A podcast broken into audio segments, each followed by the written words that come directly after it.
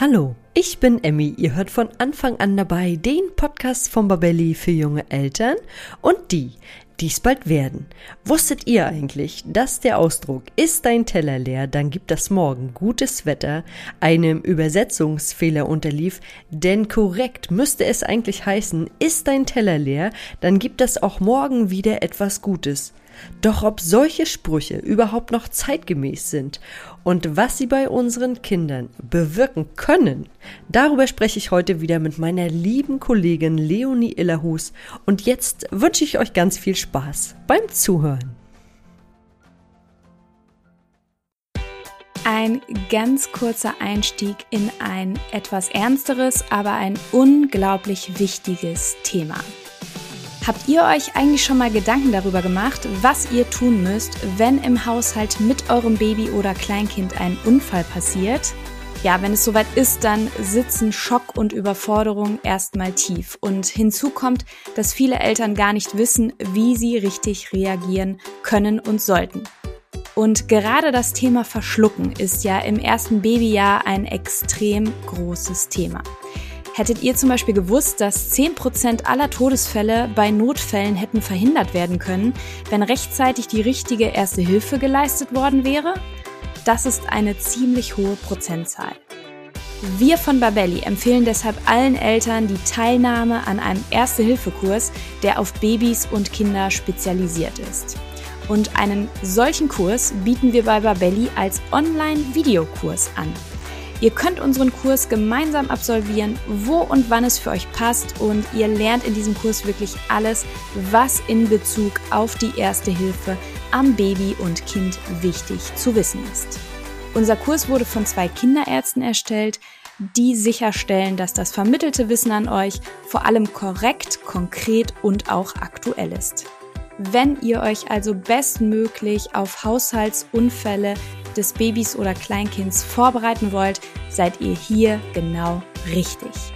Mit unserem Gutscheincode Podcast30 bekommt ihr ganze 30 Euro Rabatt auf den Kurs. Ihr könnt den Gutschein entweder in der Babelli App oder auch unter kurse.babelli.de direkt einlösen. Ihr findet den Gutscheincode und den Link zum Kurs auch nochmal in den Show Notes zur heutigen Podcast-Folge. Ja, und ich danke euch für die Aufmerksamkeit für dieses so wichtige Thema und wünsche euch jetzt weiterhin ganz viel Freude beim Anhören der heutigen Podcast-Folge.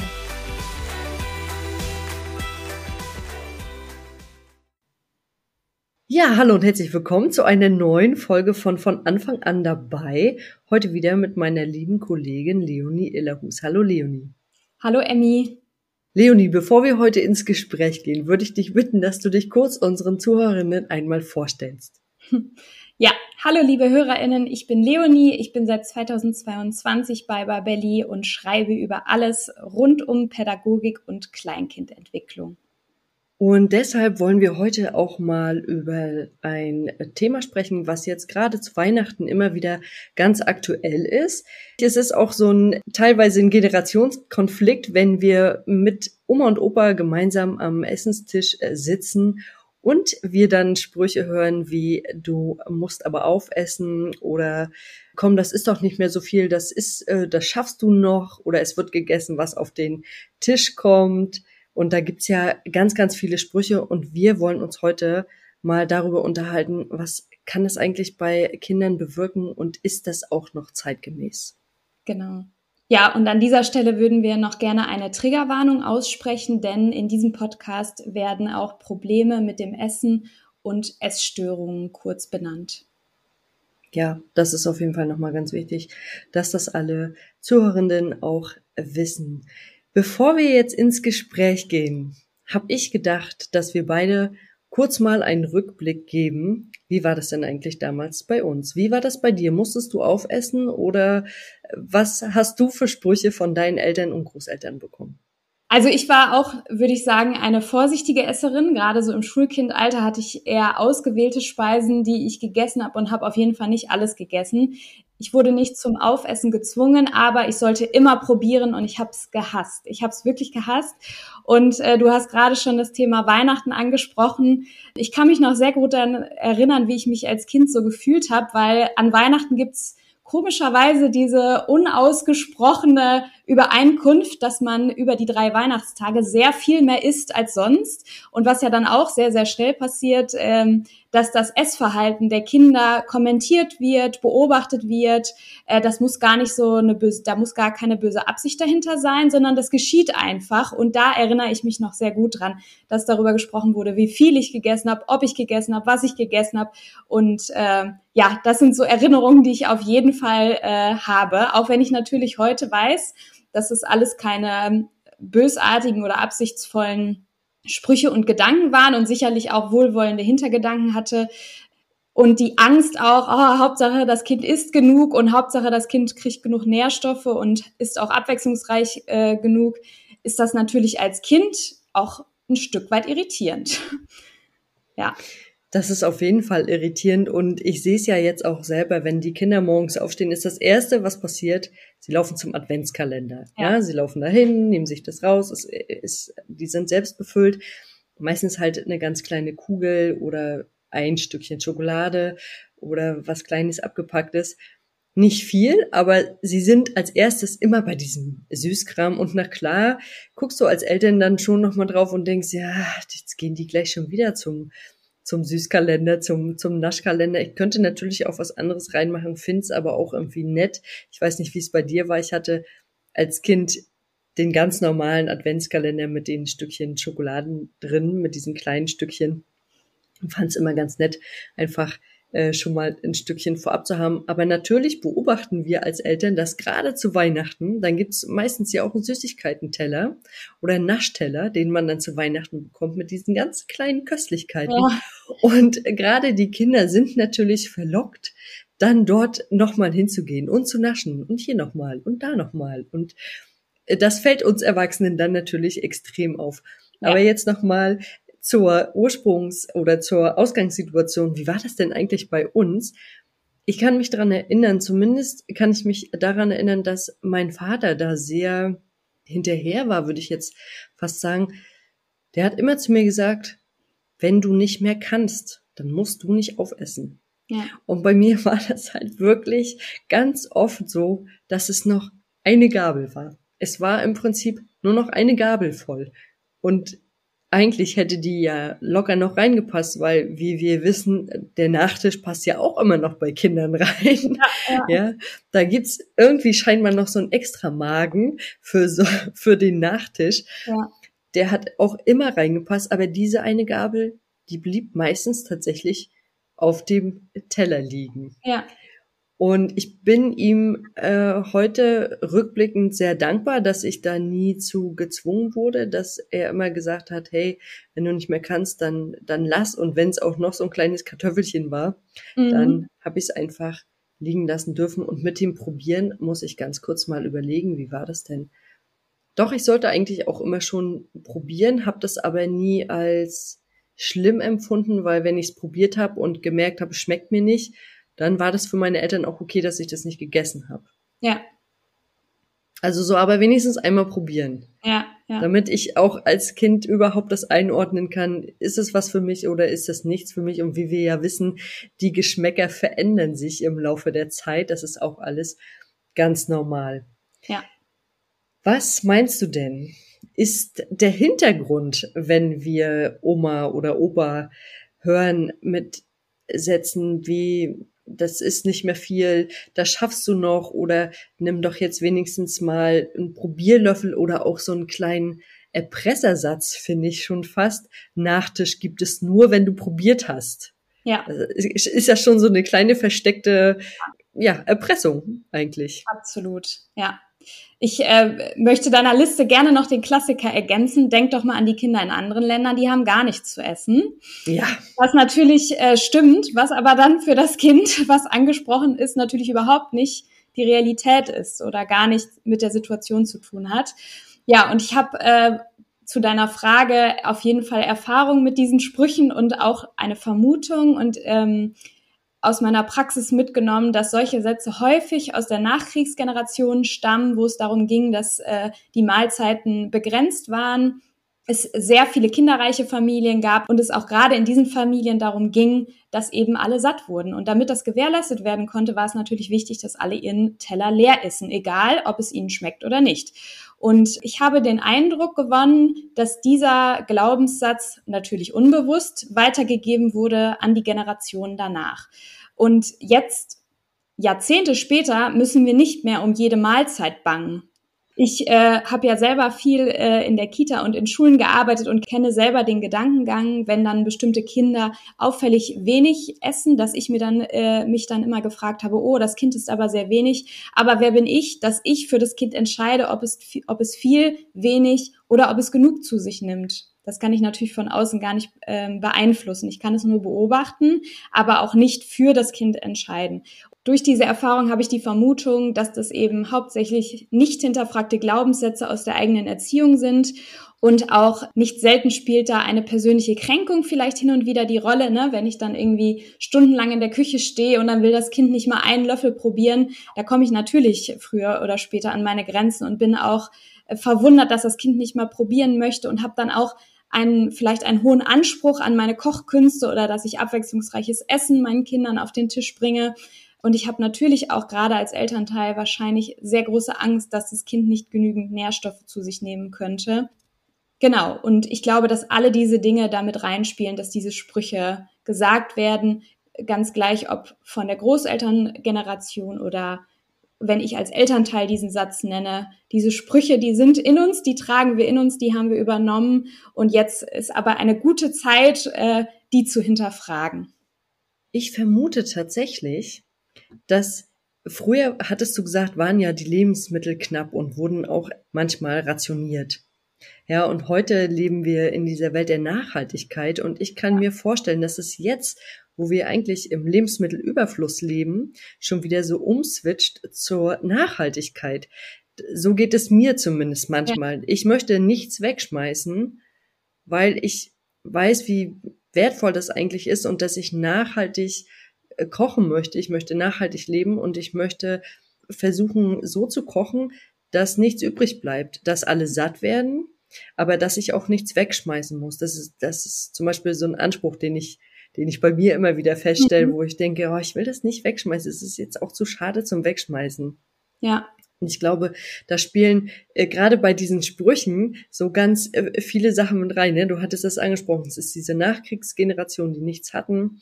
Es ist aber auch die neue Generation, die alles hat. Ja. Und dann schon wieder mehr überlegt, muss das jetzt unbedingt weggeschmissen werden? Und ähm, natürlich spielt die eigene Vergangenheit, wie wir alle groß geworden sind, da eine super große und wichtige Rolle. Ganz kurze Unterbrechung von meiner Seite. Ich bin Leonie aus dem Podcast-Team von von Anfang an dabei. Und diesen Podcast, den gibt es mittlerweile seit 2020 und wir sind unglaublich stolz auf ihn, denn wir stecken jeden Monat ganz viel Zeit, Leidenschaft und Herzblut in dieses wunderbare Projekt und wir erreichen damit monatlich über 20.000 HörerInnen. Das ist wirklich eine ganze Menge. Und trotz unserer großen Hörerschaft haben wir immer noch sehr wenig Bewertungen von euch bekommen. Und das, das darf sich nun auf jeden Fall ändern. Denn für uns sind Bewertungen natürlich super wichtig, um damit über Apple Podcasts oder Spotify immer wieder neuen HörerInnen ausgespielt zu werden. Denn unser Ziel mit diesem Podcast ist es, so viele Menschen wie möglich über die Themen rund um die Schwangerschaft, Baby- und Kleinkindzeit zu informieren. Deswegen unsere Bitte an dich, wenn du unseren Podcast magst, dann würde ich mich so freuen, wenn du dir ganz kurz die Zeit nimmst und uns bei Apple Podcasts oder Spotify bewertest. Das geht unglaublich fix mit nur ein paar Klicks und hilft uns schon enorm weiter. Ja, und jetzt geht es auch schon weiter mit der Folge. Ich wünsche weiterhin unglaublich viel Spaß beim Zuhören.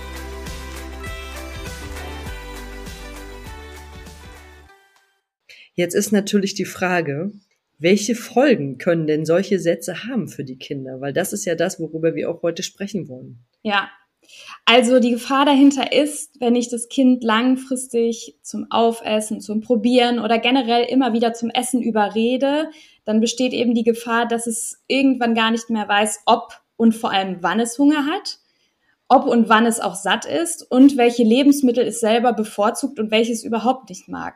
Und dadurch kann es auf Dauer diesen Zugang zu seinem natürlichen Hungergefühl verlieren und was dann bleibt und sich vielleicht sogar verstärkt sind Probleme mit dem Essen.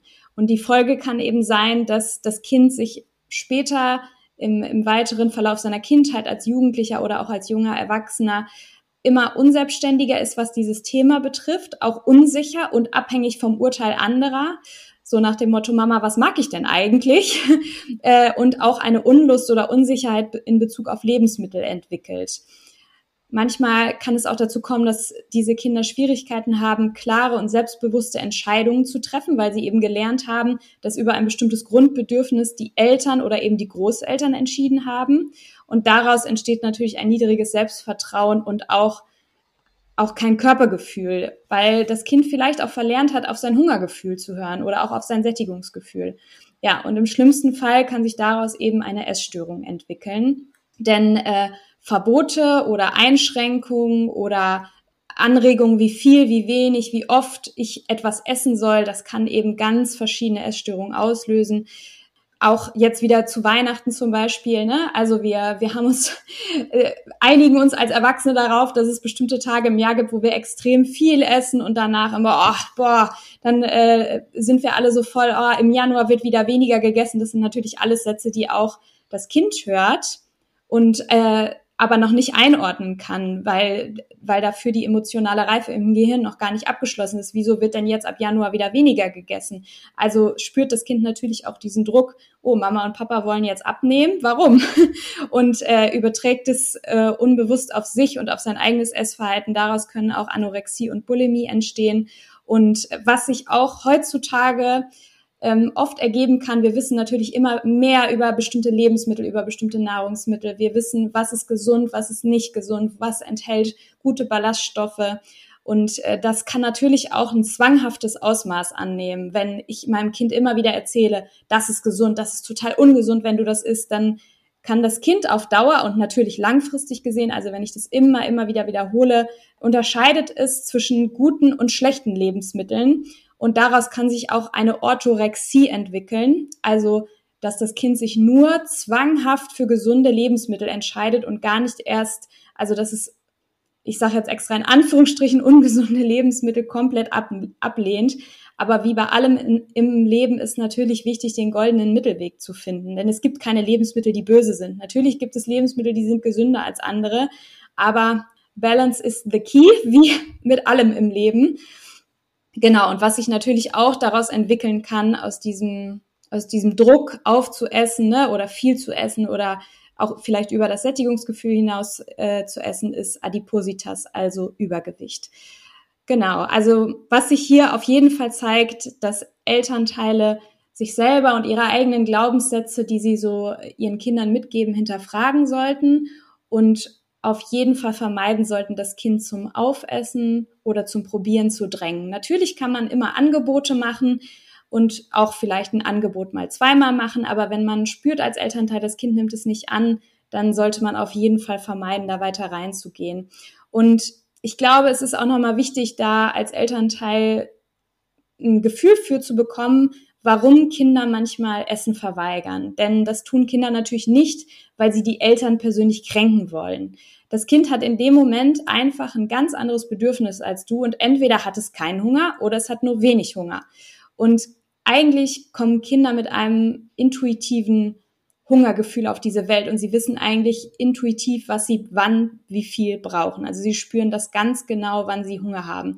Und das heißt, die Aufgabe für uns als Eltern ist eigentlich, diese Intuition dieses Grundbedürfnisses zu stützen und zu unterstützen. Denn Essen ist ein Teil des Grund, der Grundbedürfnisse und zeigt sich wie auch alle anderen Bedürfnisse, also wie Schlafen oder auch die Verdauung, sehr, sehr individuell. Und deswegen ist es auch völlig normal, dass Kinder im Verlauf ihrer Entwicklung phasenweise mal weniger oder auch mal mehr essen und mir als Elternteil das dann auffällt. Ganz wichtig ist dann, das nicht zu kommentieren, ich kann das beobachten und wahrnehmen und wenn mir das auch krankhaft vorkommt, kann ich mit meinem Kind darüber ins Gespräch gehen. Aber es gilt zu vermeiden, zu viel Fokus auf dieses Thema zu legen. Es, es gibt zum Beispiel auch Phasen, da ist das Kind vielleicht nur bestimmte Lebensmittel, da habe ich ja eben von meiner eigenen Erfahrung gesprochen, oder auf einmal reagiert auf das, das Kind auf das eigene Lieblingsessen plötzlich vorsichtiger. Das kann alles vorkommen, aber das Kind kann eben Essvorlieben nur entwickeln, wenn es alles in seinem Tempo und nach seiner, nach seinem Gefühl probieren, ausprobieren darf und auch eine Meinung zu bestimmten Lebensmitteln haben darf, auch Lebensmittel nicht mögen darf. Nur dann kann es eigen, ein eigenes individuelles Essverhalten entwickeln. Und solange das Kind ähm, von sich aus bestimmte Vorlieben zeigt und auch dennoch fit ist und kraftvoll, brauchen sich Eltern auf jeden Fall keine Sorgen machen. Und an die Eltern, die uns jetzt zuhören, die eher vorsichtige Esser haben, die sich äh, schon länger vielleicht Sorgen machen, ob das Kind noch gut versorgt ist, rate ich immer im Zweifel immer mit dem Kind zur Kinderarztpraxis und ähm, da wird man da dann, da wird das Kind untersucht und man wird da bestmöglich beraten. Und falls eine organische Ursache vorliegt oder etwas anderes, kann das da auch herausgefunden werden. Und ich glaube, es ist total wichtig, dass wir Eltern unsere Kinder dabei unterstützen, dass sie dieses Gefühl nicht verlieren, ich esse was, wann und wie viel ich Hunger habe. Und natürlich in, in der Kita oder in der Schule oder auch zu Hause gibt es eben bestimmte Mahlzeiten und das Kind lernt natürlich automatisch, dass es sich an bestimmte Mahlzeiten und Gruppensituationen in gewisser Weise anpassen muss. Aber trotzdem sollten wir im Hinterkopf behalten, dieses soziale Miteinander ist wichtig, auch die festen strukturellen Mahlzeiten. Schädlich ist es, dass ich davon ausgehe, dass Kind A genau dasselbe wie Kind B ist, in genau derselben Menge und dass die beiden Kinder auch genau dasselbe mögen. Ja. Ich glaube, das Stichwort ist auch hier aushalten, dass wir als Eltern diese Situation tatsächlich aushalten ich möchte mal ganz kurz ein kleines Beispiel auch noch anführen. Ich hatte in der Kita, als ich in der Kita gearbeitet habe, einen Jungen, der hat wirklich jeden Tag nur die Beilagen gegessen. Ja, also der hat nur die Kartoffeln gegessen, nur die Nudeln oder auch nur den Reis. Ja. Und für uns Erzieher, weißt du ja selber, ist das, äh, wir, wir gucken schon oder ich habe immer versucht darauf zu achten, dass das Kind satt wird. Mir war das wichtig, bist du satt? Ja, und das Kind hat halt oft äh, dann gesagt, weil natürlich kann ich ihm nicht übermäßig viele Kartoffeln geben. Er kann sich an den Kartoffeln im Prinzip nicht richtig satt essen, weil es für alle reichen muss. Ja.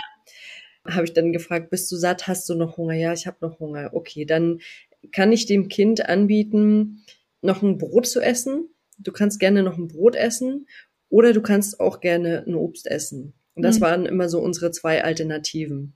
Ja. Meistens hat das Kind sich dann für ein, für ein Brot entschieden oder oft hat es auch mal einen Apfel gegessen.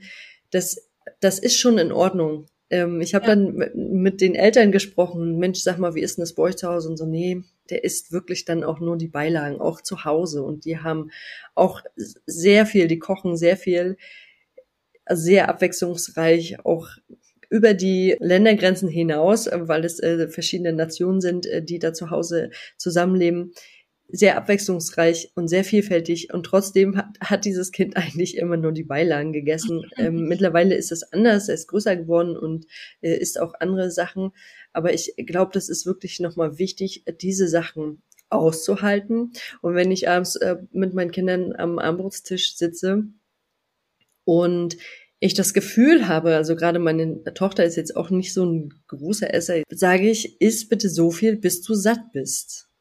So, weil ja. mir das wichtig ist, dass sie satt ist. Sie soll sich nicht äh, vor Bauchschmerzen danach krümmen, weil sie zu viel gegessen hat. Sie soll auch nicht hungrig ins Bett gehen, sondern sie selber soll gucken, dass es ihr gut geht und dass sie ein Körpergefühl hat. Und vielleicht ist es auch nochmal wichtig zu wissen, dass der Appetit bei Kindern auch nach Tagesform schwankt. Der schwankt aber nicht nur nach Tagesform, sondern nach Temperament und auch nach Bewegungsintensität. Ja. Also es ist von Kind zu Kind einfach unterschiedlich und wir dürfen auch nicht vergessen, dass die Kindergeneration, die jetzt gerade die wir jetzt gerade betreuen, die müssen einen täglichen Spagat zwischen Nahrungsmittelüberfluss und Bewegungsarmut bewältigen.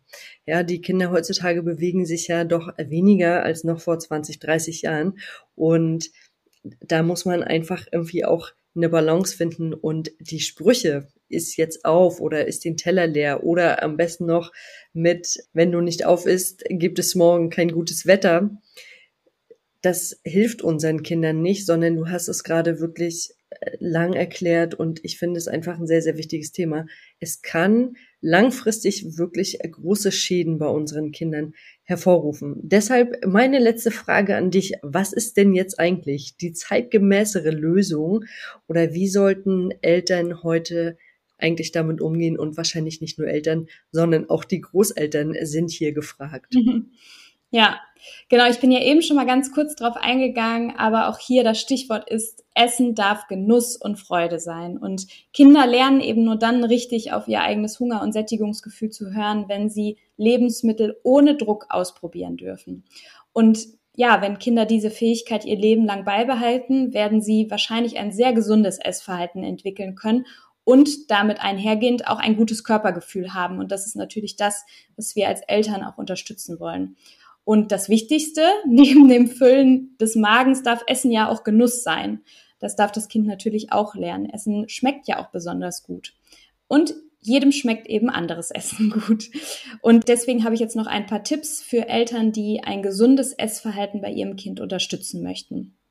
Dein Kind muss nicht mehr weiter essen, wenn es keinen Hunger hat.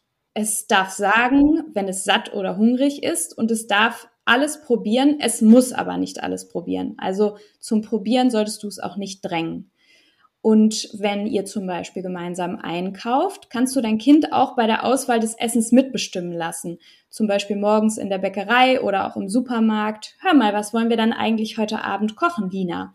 Das hilft auch, den Kindern, sich mit dem Essen, sich mit ihren Lebensmitteln zu beschäftigen und auch selbstbewusst mit dem Thema umzugehen.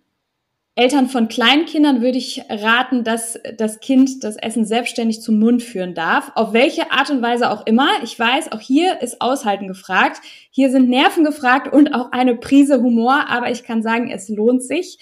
Denn äh, gerade Kleinkinder, wenn die das Essen erstmal mit der Hand zum Mund führen oder wie auch immer, dann haben die ein ganz anderes Gefühl für ihr eigenes Essen und auch für die Konsistenz von Lebensmitteln und können sich ganz anders damit beschäftigen.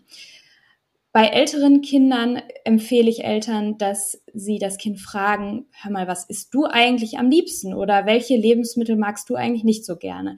Also ein Gespräch auf Augenhöhe mit dem Kind äh, führen, damit das Kind eben auch ähm, lernt, ah, ich, ja, stimmt, was mag ich denn eigentlich gerne und was mag ich nicht so gerne? Und daraus kann sich eben sehr, sehr gut ein eigenständiges Essverhalten mit individuellen Vorlieben entwickeln.